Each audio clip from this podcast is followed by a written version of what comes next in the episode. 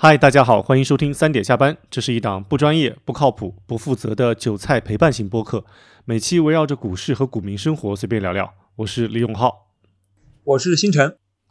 哎呀，这一周怎么样？刺激吧？哎呀，太刺激了！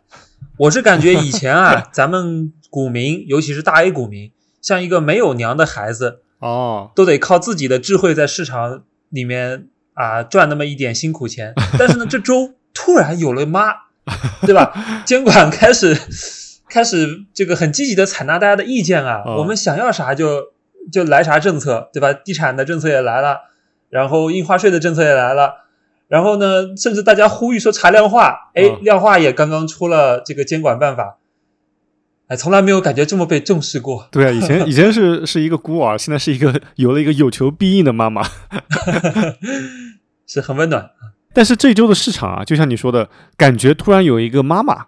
可是这周的市场呢，就像一个不听话的孩子一样，他并没有按照妈妈的意图来走啊。哎呀，反正我是坚决按照妈妈的意图去执行的。但是组织里面有叛徒啊，浩哥，我也不知道是谁周一卖的，对吧？我我我问了一圈，周边都说没卖，那是谁卖的呢？你看，你看，你就是听妈妈的话，所以你能考上复旦。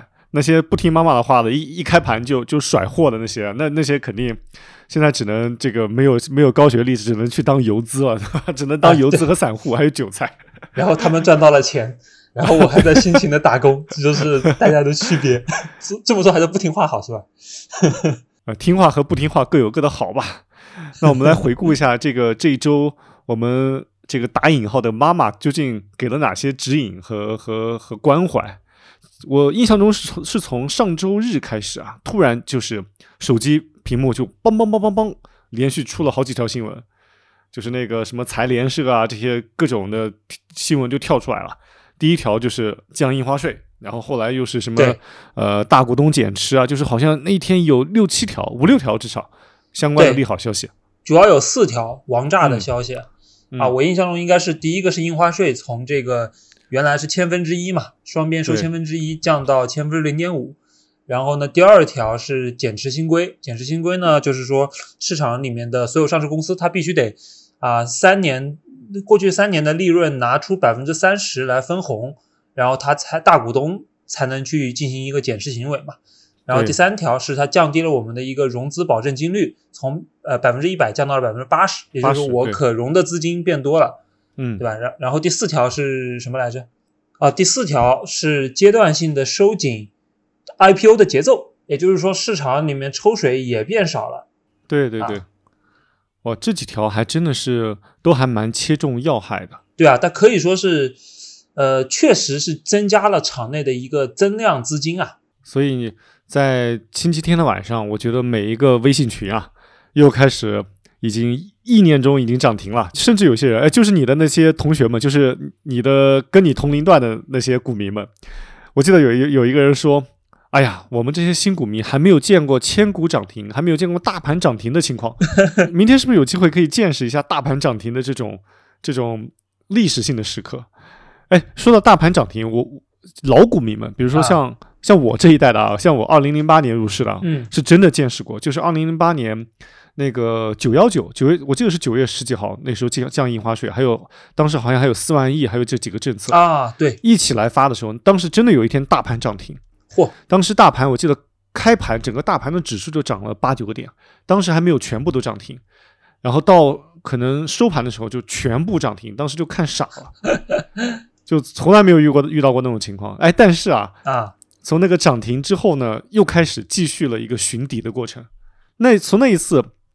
就给我的脑海里深深的烙下了两个词，一个叫政策底，一个叫市场底。没错，我记得那次好像是四万亿推出之后才出这个市场底的，是是是，但是也没隔太久，因为零八年那次降印花税之后，好像也就再跌了一个月吧。哎，对，然后创了个新低，然后就是一个大底，是的，就是一轮波澜壮阔的行情。我记得就浩哥的第一桶金就是从这里面来的哈。呃，是是的，是的，确实是，那那好好久远的回忆了。是的，哎，谈一谈这一次的印花税。你看这一次印花税，我记得就是结合这这几个利好之后嘛，星期天、星期一的早上，我就记得我一边开车，我当时有什么事儿，我反正我一边开车一边等红灯的时候，就就在刷那个 行情。啊，然后看到各个群里那个信息啊，就都像蹭蹭蹭，反正都冒出来，就感觉大家的热情都已经抑制不住了。尤其是九点二十五分的时候，就是马上要开盘的时候，应该是当天指数最高的时候吧。没错，嗯，然后很快没有多久，就各个段子就开始出来了。我记得有一个段子我印象特别深，就是有一个人盘点了历次降印花税行情持续的时间啊。我我这边摘取了一下啊，是九八年六月十二号降一第一次降印花税，行情持续了九个交易日啊。零一年的十一月十六号第二次降印花税，持续了十三个交易日。零五年一月二十四号第三次降，然后持续了十八个交易日。零八年四月二十三号降印花税，持续了十二个交易日。零八年的九月十九号降印花税，行情持续了七个交易日。然后，二零二三年八月二十八号降印花税，行情持续了一分钟左右。哎，好讽刺啊！我听着前面情绪还正常，就是感觉有个递减规律啊，就最后怎么就变成一分钟了呢？是啊，然后就有一个那个那个黄图出现了嘛，就是 这个哎，这里要给听众们一定要解释一下，不是我们俩开黄腔啊，就是确实有一个图，就是就是那种动态表情的图，就是一位女士搂着一位感觉有一点受伤的男士，拍拍他的肩膀说：“一分钟已经很厉害了。”这个，哎呀。这个有点讽刺哈，有点讽刺。大家确实可能是很失望啊，才才会这样。我跟你分享一下我当时的心路历程吧。啊，就是我上个周末其实已经非常 emo 了啊，因为其实上周是属于一个基本上连跌了五天的状态。嗯，就是它直接破位向下了嘛，各个指数都破位向下，尤其科创指数快创新低了。嗯，我觉得是一个很很呃让大家没有士气嘛。然后我上周五。的下午我就把所有子弹都打掉了哦，就一发都没留啊，因为我觉得肯定马上反弹，不管有没有政策都马上反弹。嗯，然后呢，就在我打掉之后，我就这边我的这个小道消息就跟我说印花税要批了哦，对，然后所以我周末我上周末还是有点这个呃期待啊，在期待中度过了，嗯啊，结果呢，这个一直等到周 周日的中午也没出，对吧？我心里想，这个是不是我又被人这个耍了，对吧？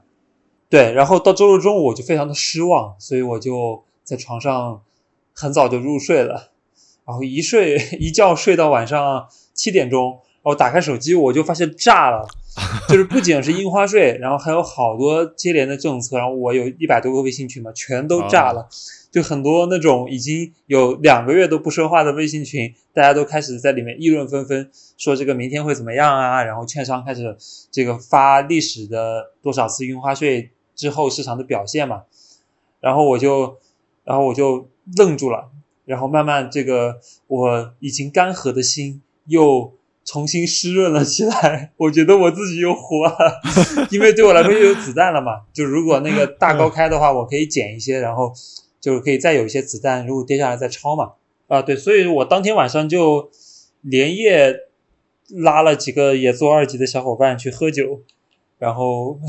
发泄了一下我的，嗯，被压抑许久的这种心情吧。然后当天我还发了条朋友圈，然后下面好多过亿的游资大佬在下面点赞，说什么装了一下逼，说这个感觉明天就要千股涨停了，然后我已满容，然后这个成长是艰难的。然后第二天就被打脸，但是呢，我第二天还是就高开没怎么走吧，然后就算走了一点，也是下面跌回来，我也就买回来了。就是在第二天收盘的时候，我还是一个买入的状态。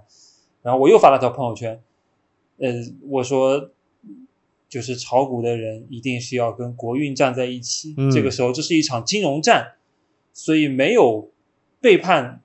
的道理，所以我坚决要站在多方的一边。你这是这个炒股炒出了打仗的感觉啊！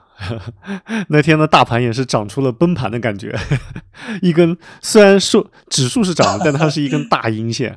那个技术指标叫什么来着？以前是一阴包六阳，今天是叫一阴包六阴。对，发明了一个新的技术指标。对，一阴包六阴。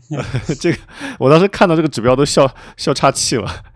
第一次看这个指标，听众朋友们可能有些不知道这个技术指标，一阴包六阳，就是一根阴线把前面六根阳线的涨幅全部吃掉了，形容这个走势非常的差。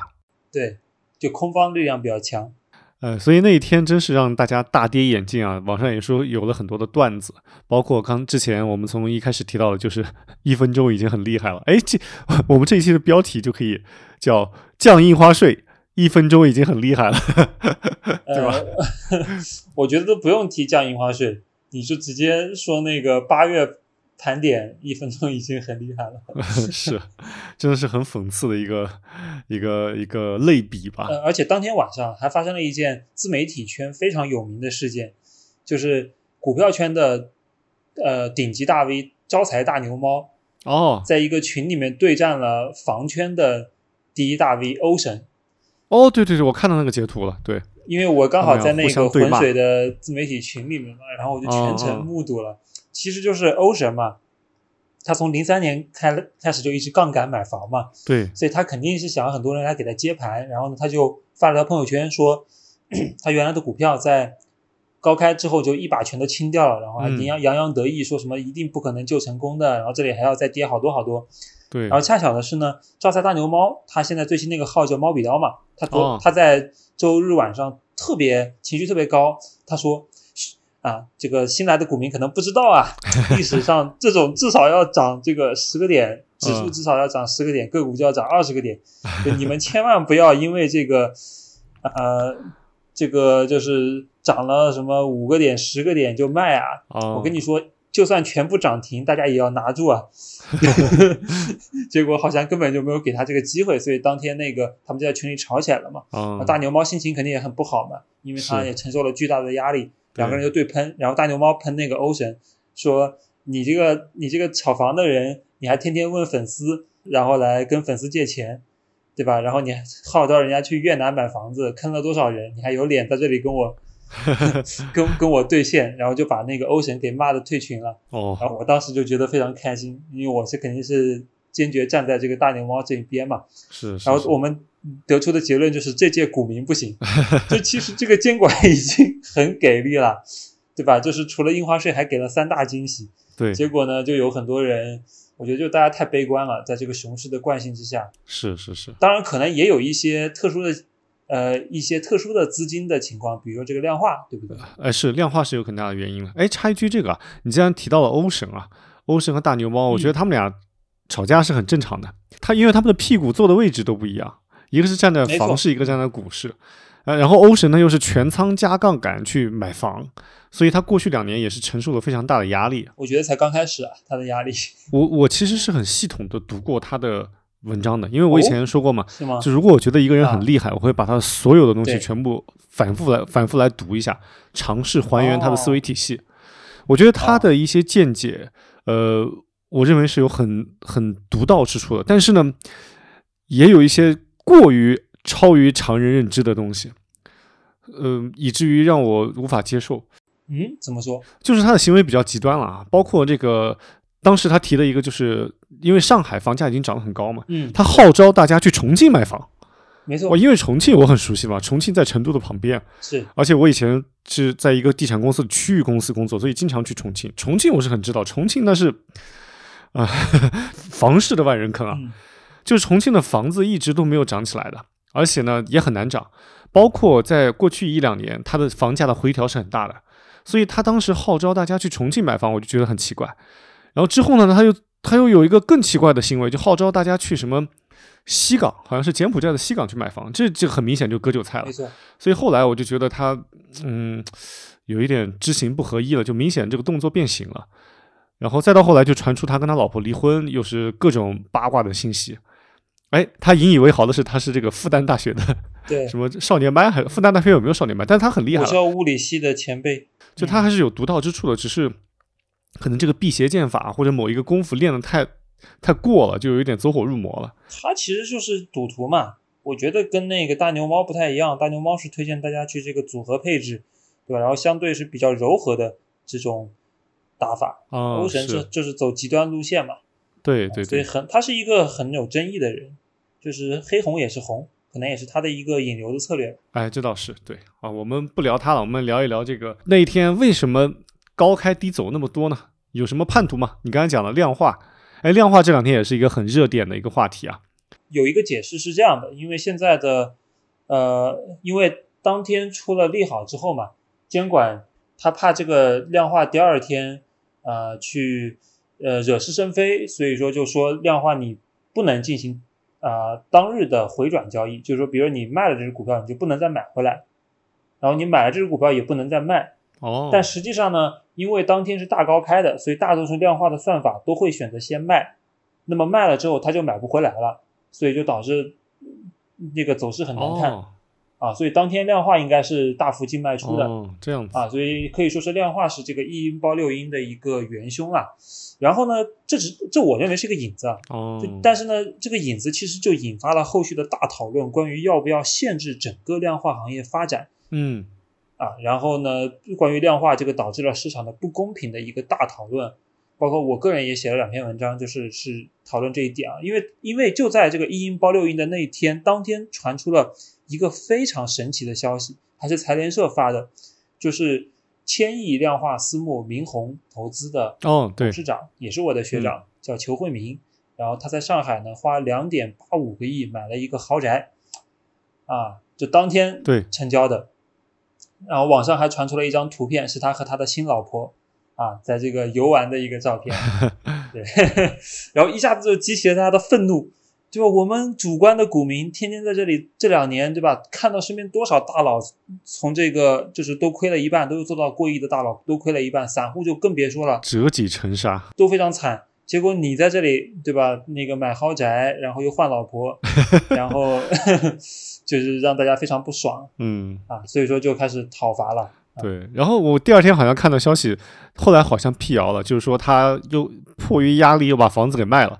然后网友评论说他连买房子都是量化交易的手段，高频交易，都都 T 加一，对 T 加一，买明天卖，对，这个好像是是假的吧？假的，对，嗯，我我我理解是这样的，就是其实是有一股资金力量盯上了整个量化。嗯，想把这个市场下跌的锅给甩给量化。嗯，是是，就就你说这个锅吧，是不是应该量化背？我觉得呢，不，肯定不完全是。就量化，它就算呃，他背锅，他也应该是，就他不是一个呃最核心的因素啊。嗯，对吧？最核心的因素，咱们在后面可以讨论一下。但是呢，他确实就是是一个很好的背锅对象。对，因为这帮人每个人都非常的有钱，做量化的这个。底薪啊，肯定是比做主观要高很多的。是，然后呢，这又是一帮非常啊年轻的，对吧？相对相对年轻的这个富豪，嗯，然后呢，他的手段呢，又让很多以前的游资非常的痛苦，对吧？所以他就成了一个很适合的背锅对象。对，量化基金确实是，嗯，可能是大家确实很眼红他们，而且量化基金的人也很嘚瑟。哎，我记得有一次那个之前。也是在网上一个图，就是当时也是，呃，之前我们节目里提到的，就是嗯，最最红的这个女性基金经理李贝，她之前因为个人原因，她不是还发过一篇征婚帖，呃，不是征婚，就是征友帖。然后当时就好像传的那个图，就是一个北大校友群，就是这个一个做量化的叫叫什么汪，姓汪吧，叫汪总。说他的学弟要要对叫汪佩啊汪佩好像叫这个人对，然后怎么要给他主动的，就是就是主动的来介绍自己，想要就说那个学弟能不能追求一下学姐，好像这个意思啊。但今天我又看到一个信息，说他好像不是北大的，他是什么北京信息工程大学，简称北大。这还能简称？这样也行啊？这个他他好像就是搞量化基金的，然后在各种群里看到他秀的腹肌的图。这个嗯，也是给量化基金有一点抹黑了。对，其实我觉得就是因为量化这帮人，他们他们可能赚钱太快了啊啊，就 new money，他不懂怎么去藏风，怎么去收敛一点，去做好这个个人的形象管理，对吧？你看裘慧明啊，对吧？这个也不搞一个 PR 团队啊，对。然后你公公开这个买房子，你用自己的名义买房子多不好啊，对吧？你用个信托。对吧？你你或者你用这个家人的，或者你这个不是一个名字的，这个我觉得会这个事情啊，都是有办法去做的好看的。嗯。但是呢，他们就是 new money，嗯，对。然后呢，包括有些人确实很嘚瑟啊，你说这个汪佩啊，我要好好的批评一下，就是小丑竟是我自己啊，就是你知道吧？这几天这个量化他们也在组织反攻啊，因为被很多这个自媒体啊还有主观的呃大佬都批评嘛，说要监管，那他们就说我们没有错啊，我们也是正经赚钱的。然后带头的其实就是这个准星量化的创始人汪佩哦，这个毕业于北京呃信息科技大学，自称毕业于北大的，然后呢，他这个身上有很多事儿啊，嗯。啊，除了这个，其实他给李贝发腹肌照，只是他发的几千个张腹肌照的其中一个对象哦，很多圈子里面的女性都说被他发腹肌照给骚扰过，你说这个多恶心啊！对吧？就是对方，如果你们已经聊得很深入了，那你这个发一下，对吧？聊骚，我觉得也没什么问题。但是你们还不熟，你就这样发，你不是性骚扰吗？嗯，对吧？然后呢，嗯，而而且今天啊，就在今天，他还被拉到了一个我的一个几百人的群里面。嗯，然后有人说，哎，有人调侃说嘛，说汪总发发腹肌照，哎，他真发了。就这个人啊，可能他这个性格确实是比较，呃。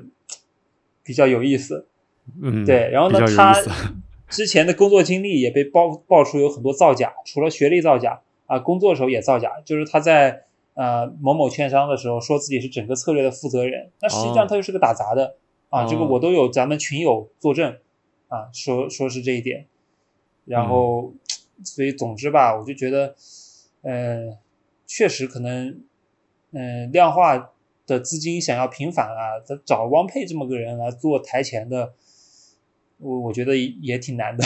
哇，这可能是 所以你看，这越抹越黑了，对吧？对啊，大家一扒你这些人的简历，你就发现他不干啥好事儿，就感觉对社会没啥价值啊。啊，就是其实其实有一点我得说一下，就为什么我还是觉得应该监管一下这个量化。嗯，是因为啊，咱们国家跟美国的股市不一样。嗯，美国的股市它更多是为投资者配置资产而服务的。但我们的股市从设立之初就是为了融资而服务的，是为了让经济向我们监管想要发展的方向啊，去给这些企业做融资的。那我们这些做主观投资的，我们这些就是价值投资的，我们是会，我们有一个特点，就是我们讲党性，就是国家想让我们往哪个方向去发展，我们就炒那个方向的股票，对，把估值炒高了，然后它就可以用一个更高的估值来融资，比如说芯片半导体。对啊，对吧？比如新能源汽车，其实都经历过这样一个通过泡沫来融资做大，来反哺这个实体经济，嗯，然后整个产业走出去的过程，嗯，对吧？但量化在其中过，在这个过程中，它其实没有办法支持整个融资，嗯所以它是一个纯纯的割韭菜。但是呢，各个主观的资金呢，虽然说有些资金也会割韭菜吧，但是它至少有一部分积极作用啊，就是说促进了这个资呃资金配置向。啊，我们战略方向这么一个积极作用，哎，早该管管了，对吧？没错，早该管管了。像像你刚才说的量化，应该是导致那一天一阴包六阴的一个主要的因素之一了。但其实我觉得背后还是主要大家的信心不足。而且好像感觉那天国家队也没有出手啊，国家队应该拖一下，然后给大家一点信心的。但是第二天就开始有了一个还不错的一个反弹了。没错，哇，第二天真的是它属于开盘低开就是当天的低点。你发现市场特别的极端，对吧？它 day one 它是开盘就是最高点，day two 开盘就是最低点，直接有资金，你能看出来它就是很稳定的往上买，它它是一节一节往上买，它不是说拉的很快。很稳的往上推，尤其是科创板啊，你看跟推土机一样的，哇，收盘给你推到了这个五六个点，是对吧？所以第二天应该说是让很多人垂头顿足啊。我跟你说，身边最韭菜的操作就是上周五的时候，已经杀是已经跌吐血了，一把清仓，然后看见印花税来了，看周一开盘追进去，追进去，然后呢又又跌吐了一天，然后跌吐了一天之之后再也不相信国家了，然后第二天开盘剁掉，然后看见这个 涨了一整天都没有回调。哎呀，这这这种真的是气要气吐血。是啊，好在这一周的行情也只有第一天和第二天它的戏剧性比较强。我看过去的几天，星期三、星期四、星期五基本上就处于一个相对平稳的状态了。没错，又开始了电风扇模式，就是疯狂的轮动，电风扇模式干起来一个板块，然后里面的资金就卖了，然后一天能够干十几个板块。啊。但是有一个比较大的事情，就是那个华为手机嘛，所以说整个科国产替代线在华为手机的刺激之下，应该说走了一波，它是这一波反弹的一个领涨的力量。对，我觉得这几天除了就是之前的政策性的利好，然后之后就是华为手机。引起了很大的热度，然后到了今天，我们今天录制的时间是星期五晚上哈。对，今天又有一个特别有热度的事情，就是就是关于这个存贷利存存量贷款的利率开始下调了。是的，我看各个群里就不光是股票群啊，最主要是业主群都开始在讨论这个降了之后，然后自己能省多少利息。没错，我觉得这是一个实打实的利好，对于大家来说，当然对于银行来说可能就。就是一个利空了，因为现在市场缺钱嘛，它其实需要一个一些政策实实在在的提高大家手上的这个现金，嗯，对吧？然后你再说大家去，无论是去消费还是去投资，还是去买股票啊，其实最终对股市都是好的。是是是，其实地产还不止这个 LPR 下调这么一个政策，它还有你发现今天晚上出的这个北京、上海所有的一线城市全都认房不认贷。对啊，其实这个对于。这个一线城市的房产啊，它的价格还是有，还有成交量，我觉得都还是有挺大的影响的。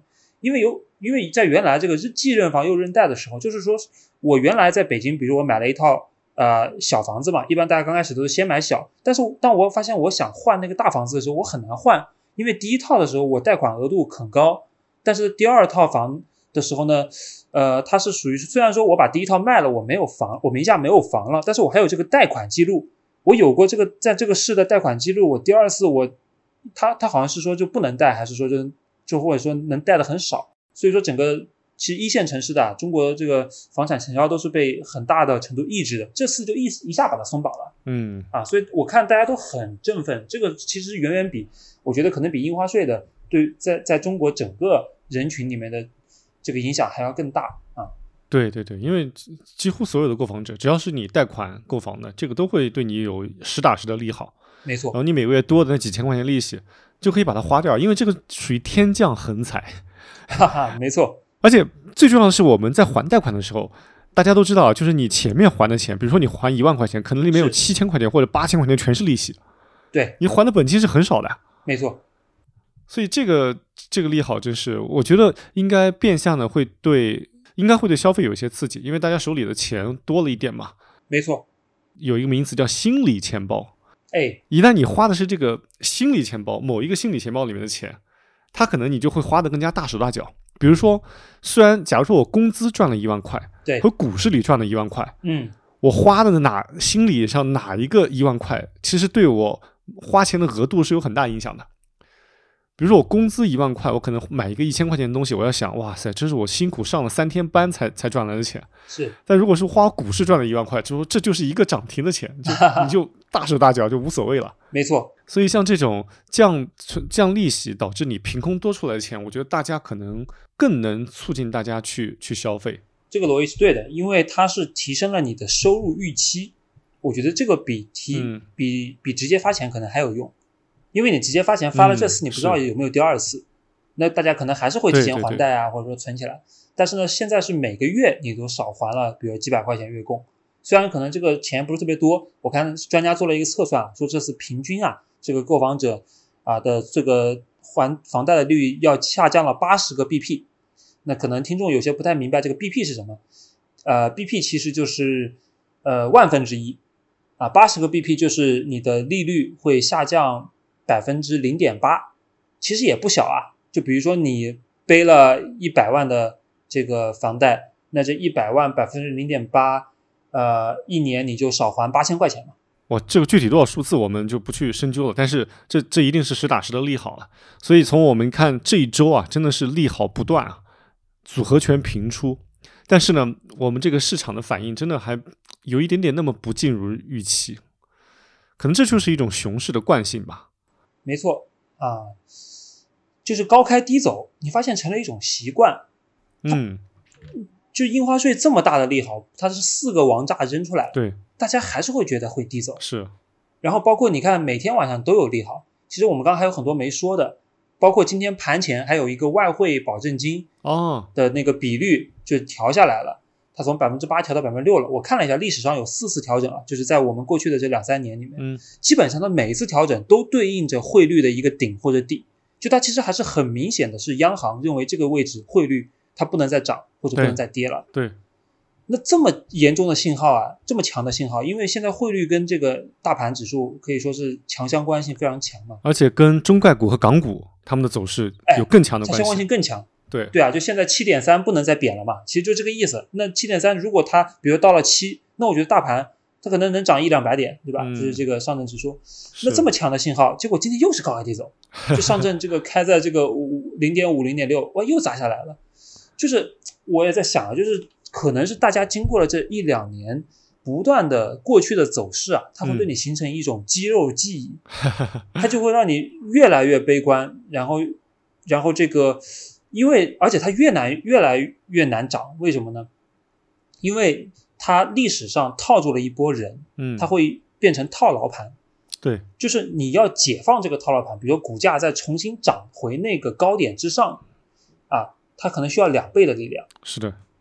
就你要短期要涨过去是很难的，嗯，就它不是说一倍的力量，因为你第一次，比如说你冲击这个点的时候，呃，如果它没有套牢盘的时候是很轻松的，因为呢，在这个趋势里面的人，他可能看着涨，他就都不卖，但是呢，如果里面这个筹码里面有很多是上一波，哎，到了这个位置冲进来，然后被套了的，他。到达这个这个套牢盘的密集区，他就会特别想卖。对，这是人的一种，我也觉得是 A 股股民的一种这个心理账户啊。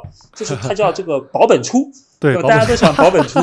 就保本出，据说啊，是这个心理学家统计出来的最股民最爽的一个瞬间。对，就是我已经套了很久，突然就变红了，一把出。那你看那个雪球上最大的那个 V，就是呃省心省力，呃，它就是保本出的这个代表嘛。对啊，所以说这就是导致了说熊市里面你会发现它一波，它每一波的这个顶点都在往下，就它反弹一波比一波弱，其实就是因为你没有力量去解放那个套牢盘，所以如果你没有办法解放，那这一次的冲击就变成了下一波的套牢盘。对，所以它的套牢盘就越一层一层叠加，就变成了一个千层顶。那这种呢，按照我的经验呢，可能就是需要这个漫长的时间。是的，来进行筹码交换。你刚才讲那个保本出，让我想起了，就我在刚入市的前几年，经常会有一个一个笑话。其实这个笑话不仅是我入市的时候，其实到现在依依旧是存在的。嗯，就是那个时候，在很早的时候，很多人会把价值投资等同于长期投资啊，因为仿佛你拿的时间越长，然后你你赚钱的概率越高，或者或者你赚的越多。但是后来落实到每一个股民身上，大多数人。唯一持有过的长期投资都是那种被套牢很久的，哈，没错，被动长期投资，被套的时候可以拿很久很久，然后一到开始赚钱就马上保本出。是的，是的，我我告诉你，我也是这样的，就是很难抵御自己的心理惯性。是啊，是啊，我觉得这不光是心理惯性，还是一种就是我们这个市场啊。就你刚才讲的叫熊市惯性，但我觉得我们这个这个市场给大家的肌肉记忆或者长期的心理阴影就是赚钱太难了，大家不赚钱或者或者一直亏着，那你当然想着保本出了。那像美股纳斯达克那样的一直赚钱，就指数一直涨，你当然就想着长期持有了。这这是这这个我觉得跟整体的外部环境还是有很大的关系的。对他们可能就有一种牛市惯性，就是因为他们有太多了这个卖掉买不回来的这种肌肉记忆。我我们有太多就是晚一天割就 万丈深渊的这种肌肉记忆，可能就晚一分钟，你知道吗？就那个点没有卖，你永远都等不到了。对，而且你那一个点，哎，你刚好那一个点是保本的，哎，你就把这个心理价位就锚定在那个保本上，然后就算你到时候亏了一个点、两个点，你都不舍得卖，然后你哎等着等着就变成了五个点、十个点。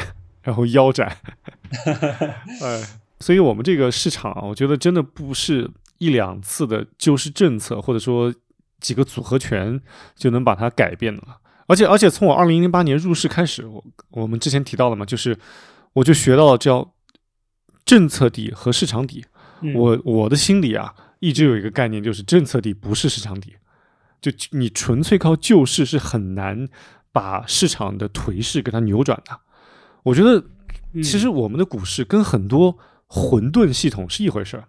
什么叫混沌系统？就是它有多个因素，有多个链条才能左右的。它的结果并不是说由 A 加 B 就等于 C 这样一个简单的链条推导的，它是有多个因素、多个权重以及多个链条相互作用，对，是一个混沌系统。比如说我们的社会的运行就是一个混沌系统，可能几百几千个因子，对吧？然后这些因子互相又都都相关。对，或者说你看我们比较熟悉的足球比赛，它就是一个混沌系统，就它肯定是有强队和有弱队的，但是并不代表强队一定能够赢弱队。对，那我们这个市场也是这样子，它它有那么多的参与者，然后有那么多的资金的这个意图，所以当一个混沌系统，你是很难用。一两个或者三五个简单的政策来把它拉回来，它有它自己内在运行的规律。没错，它有些时候是不以人的意志为转移的。所以面对这样的情况，我们有些时候就是要尊重它内在运行的规律，就等着，等它自然的落地，等它自然的能够就所谓的见底嘛，然后靠它自然自然的内生的力量，然后再行走出一轮新的行情。所以我觉得尊重市场。尊重市场，所以回想当天看到各个群里群情激愤的时候，我真的我真的特别的平静，我就想看一看那天怎么演绎，就就一种看戏的心态，因为我可能是也是这个内心有太多的肌肉记忆，就是就是他很难长期的奏效。是你已经是个老司机了，所以不会有我这么兴奋。呃，老司机就麻木了。是，哎，其实说说起来真的是旧事不是底。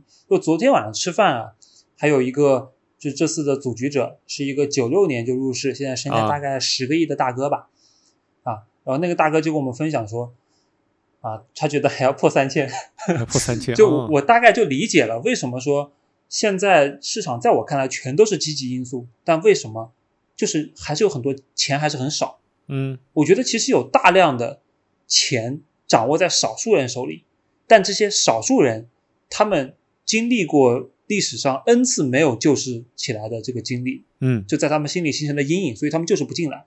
那个大哥现在就就只买了一个亿，就剩下九个亿都在场外等着破三千的那下砸进去。哦，因为他跟我们说，这么多年我就没看见这个监管救市成功过。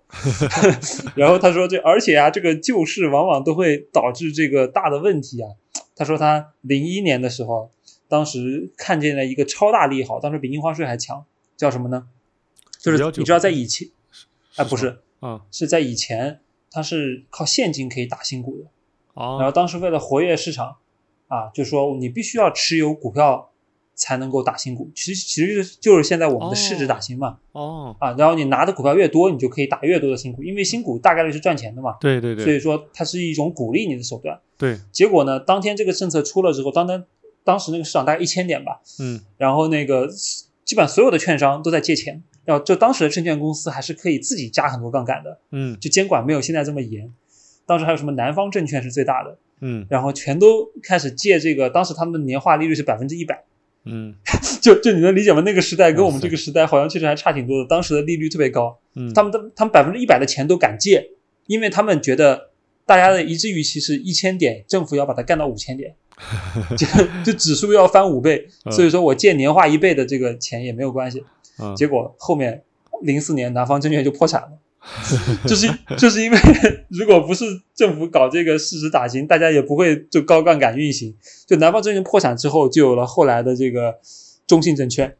哦，就其实是这个是故事是一脉相连的。然后呢，但但也很有意思啊，你就发现每次这个巨头爆仓，嗯，或者某一个人啊他退出了市场，嗯，啊他。往往都是一个很强的见底信号。就南方证券破产之后，就是股改，然后零五年到零八年的大牛市，嗯，指数翻了好几倍，很多个股几百倍，呃，有没有很多几百倍？就是很多这个几十倍，对吧？嗯，是是是。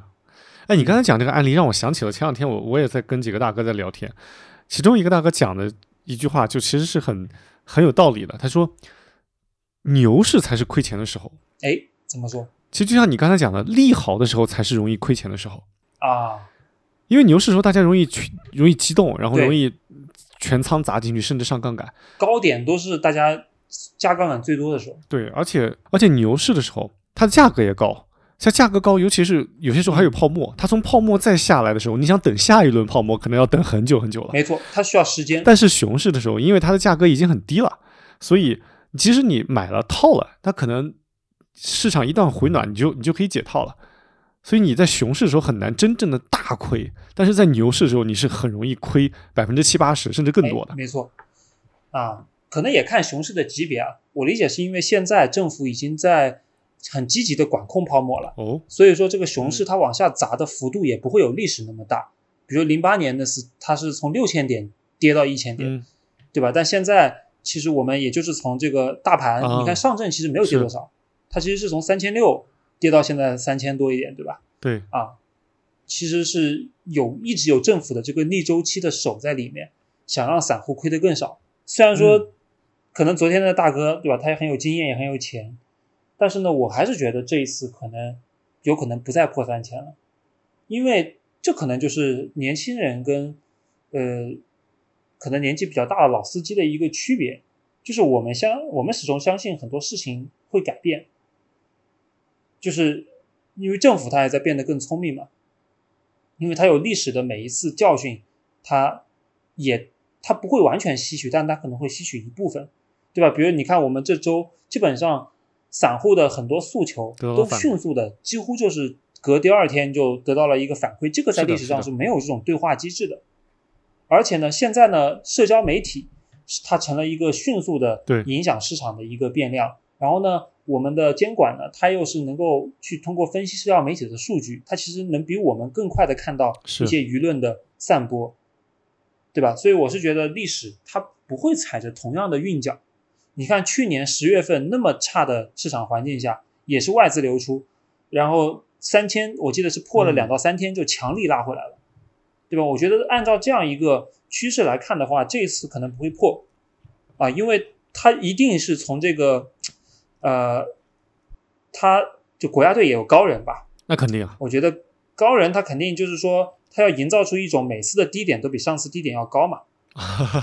这样子嘛？哦，这个我我我不知道。对，所以我个人是认为啊，这个赌场底已经出现了。哦，就是啊，就是它这个我们一般看万德全 A 的那个支撑线嘛，它其实比这个几个指数要更准一点。哦，为什么万德全 A 它它的支撑线会比较？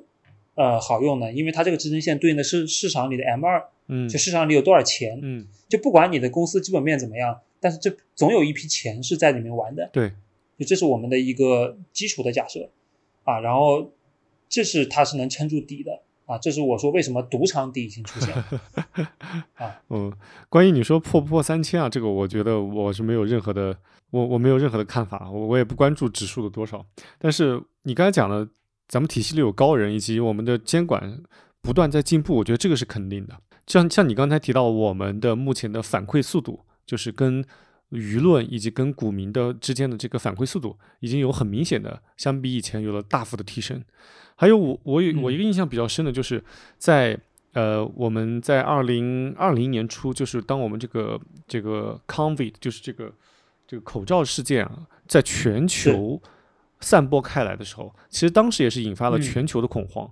然后我印象特别深，当时那个美股连续几天熔断，然后说巴菲特一生当中一共就见过几次熔断，然后这个这几天就已经让他见识了这这些这些这些历史进程了。没错，就那一次，但是那一次我记得才第三天还是第四天，美联储还是这个美国的监管忘了哪机构了，就已经出了强力的救市政策。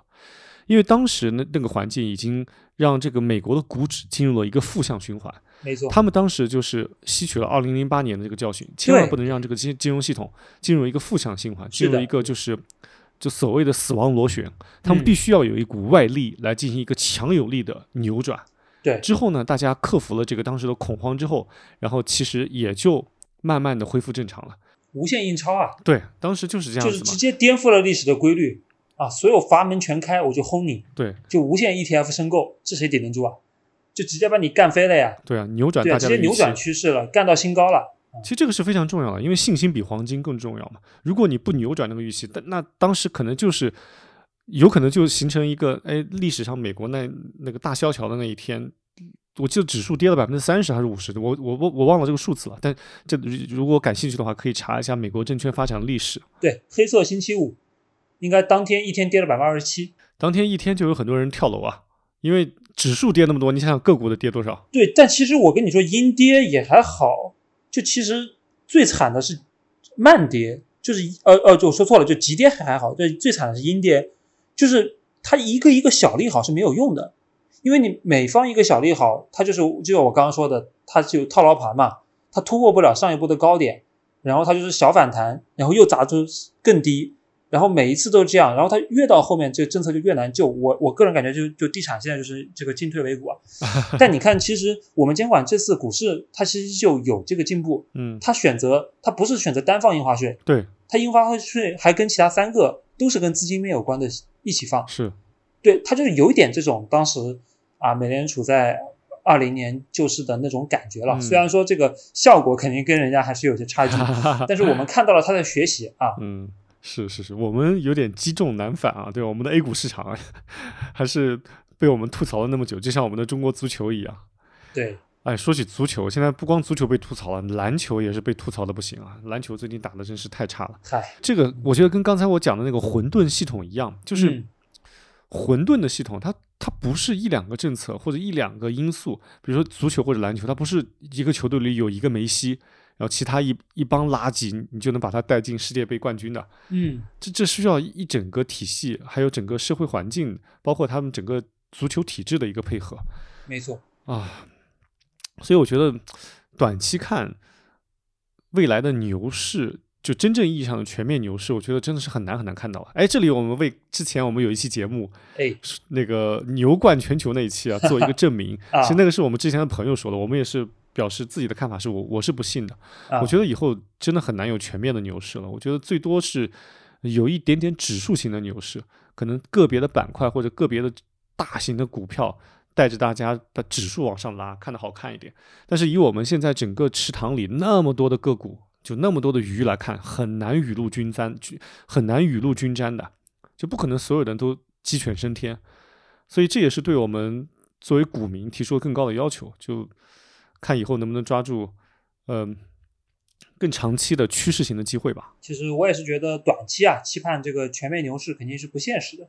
我就说一个最直观的指标，老股民肯定都知道要看成交量，对吧？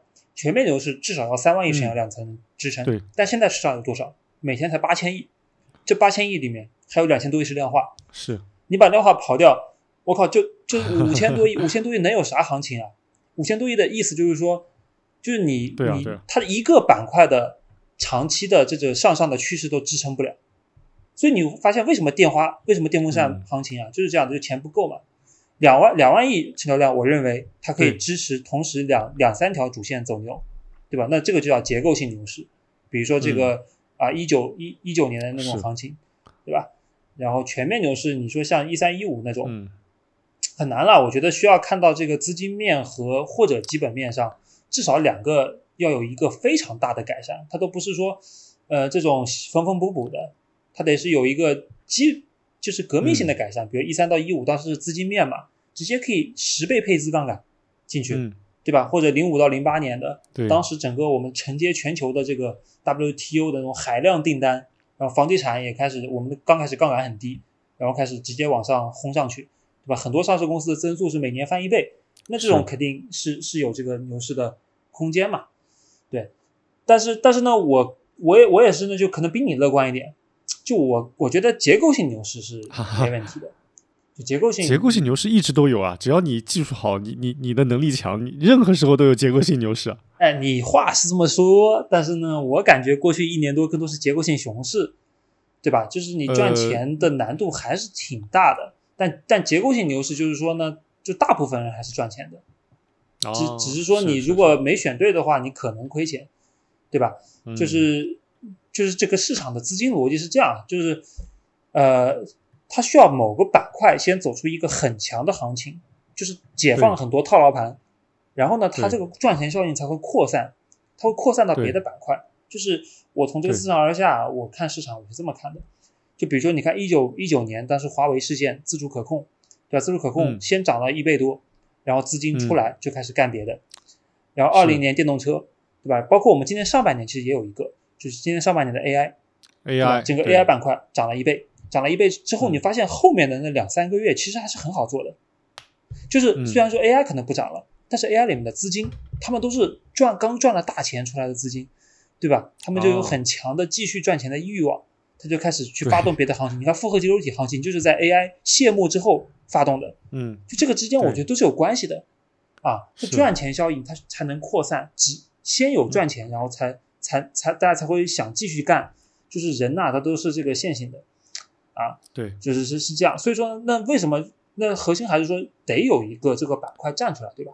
大哥，嗯，站出来。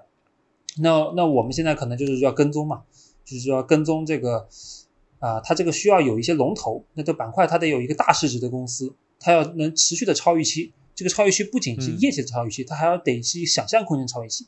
你比如说银行，你看银行其实业绩，我发现它是超预期的，就很多银行业绩真的超预期，年年超预期，我都不知道它业绩哪里来的。年年年年都是大家觉得它十个点增速，实际上十五个点增速啊，类似这样的。但是它但它股票也不涨，虽然也不跌啊，股价可能也不跌，但它也不涨。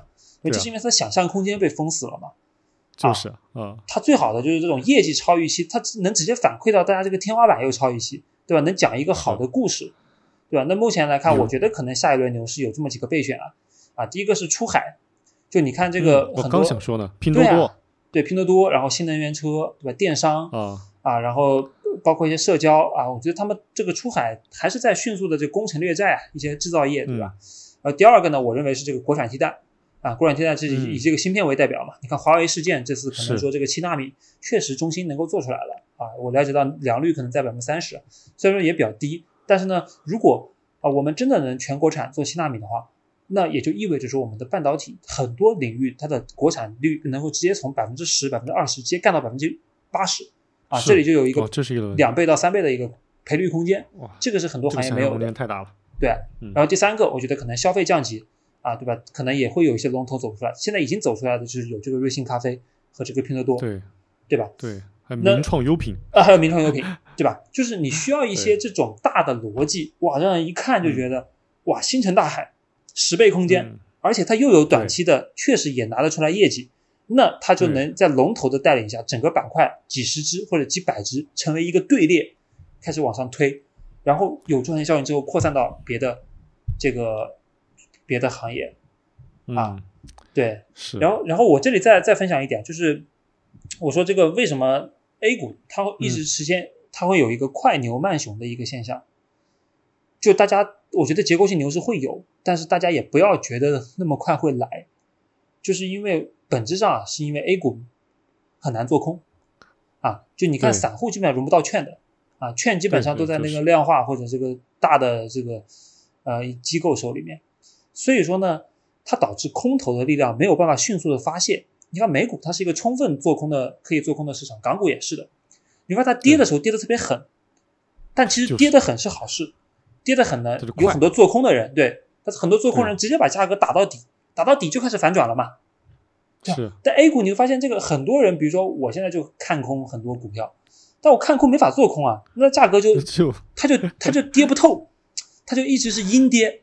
啊，阴跌那没办法，就是筹码没有办法充分的交换，那就只能用时间来磨，用时间来磨，那就变成了它下跌就变成了一个盘整，可能要几年，但是上涨一波很快，对吧？上涨一波就这个三个月给你搞完，然后然后跌跌这个三年，好多这种图都是这样的，所以我觉得就大家可能也要适应这样一个操作啊，这样一个市场的生态。所以我现在就是逻辑就很简单了，去他妈的价值投资。就是我就要赚快钱，这个市场这个市场的本质就是赚快钱，就是他大多数人的心态都是这样。这其实跟中国人的国民性有关系，就不只是这个，呃，不只不只是这个市场的交易机制啊，还有就是，嗯，中国大部分的老板他就是希望几个月或者几天你就见到成果，见不到成果我就把你这个部门裁了，对吧？这个这个这是由我们过去几十年的可能经济快高速发展啊，很多因素这个是有关的。就是我虽然我觉得这个不对，但是。但是我认为它不对不重要，就是现实就是这样。那那现在市场可能你说这两年还能赚钱的，我见到的就一种打法，就是去找一个筹码结构好的板块，几一帮人买进去，买出这个阳线，然后开始传销，然后不断拉新的资金进来，吹一个三年的故事，一个月干完走了，然后 A 下来，然后开始持续跌，开始筹筹码交换。然后可能这个阴跌了一两年之后，下一波庄家进来，发动第二波，就阴跌就是这个是很残酷啊。但我看到的就是，只在这个市场没有增量的情况下，只有这个方法是能赚钱的啊。哎呀，让我想起一句古话，叫“病来如山倒，病去如抽丝”。哎，那就是你涨的时候如山排山倒海，然后跌的时候很快阴跌阴跌两三年是。哎呀，这个阴跌两三年可太难受了。不过你刚才讲的最近两年赚钱呢，就是你讲的那一种套路。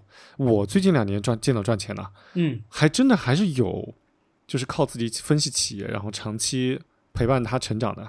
比如，嗯，之前我们去年提到的瑞幸咖啡，哎，是的，是的，就真的我我是见了一帮人啊，就是因为因为因为我之前就研究这个公司嘛，所以我认识了一帮人，他们从五块多钱、六块多钱一路经历各种动荡，一直拿到今天。嗯，但那种确实也比较少啊，所以我。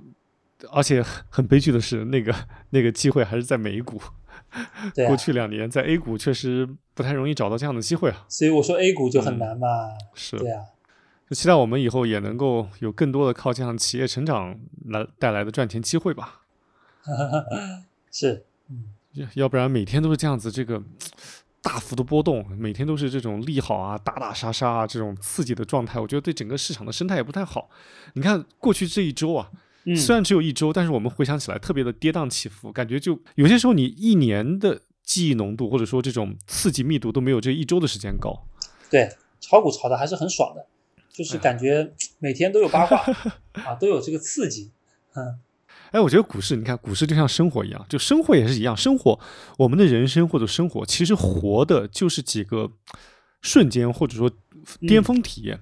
就你以后记忆，你的记忆里存在的只是那一些巅峰的体验，选择性的记忆。你的日常中大多数的这种琐事或者说平常的行为，可能都像翻日历一样，就翻过去你都不记得。没错，我们股市里也一样，就是有些时候你赚钱或者亏钱，就是几根大阳线或者大阴线，过往那么多交易日全部全部都忘掉了。比如说这一周之后，我之前的那些交易日我全部忘掉了，发生什么都不记得了。是啊，巅峰时刻才记得到。对啊，这个股市就大多数的行情，其实就跟我们每天上下班在办公室里上下班打卡一样，就是都是摸鱼时光，就图一个参与感。百分之九十都这样。对，好在股市有我们的陪伴，对不对？我们点一下题，我们这个韭菜陪伴型播客，我们会定期陪伴一下。哎，在这里可以做一个预告，我们下两期应该会做几集重磅内容。哎。好期待！对，一期我们要不要剧透一下？我们已经想好想好话题了啊！一期是关于诈骗的，诈骗这一期呢，我们我和星辰啊是要一方面是要现身说法，另一方面啊是也会讲一讲自己身边人和自己看到的一些案例，然后总结一下我们觉得一自己的防骗指南吧。虽然这个防骗指南也不一定能够奏效或者帮的帮助得了大家，但我们希望能够能能能劝一个是一个，对，能救一个是一个。然后我们要访，我们有第一期访谈，访谈的对象呢是我我们复旦证券投资协会的创始人，投资聚义厅的作者宝哥，啊，他也是这个私募基金的业绩非常好啊，非常非常好，对，所以还有后续的，我们还要跟其他的一些串台节目，我们就慢慢再剧透吧。我总之我们未来应该会有更加丰富的内容提供给大家，呃，希望我们能够一直陪伴下去。好，谢谢各位听众的支持。欢迎大家这个一键三连转发 啊！记得在小宇宙和苹果平台一起为我们评论点赞。好，谢谢大家。哎，感谢，嗯，谢谢大家。那就先这样子喽。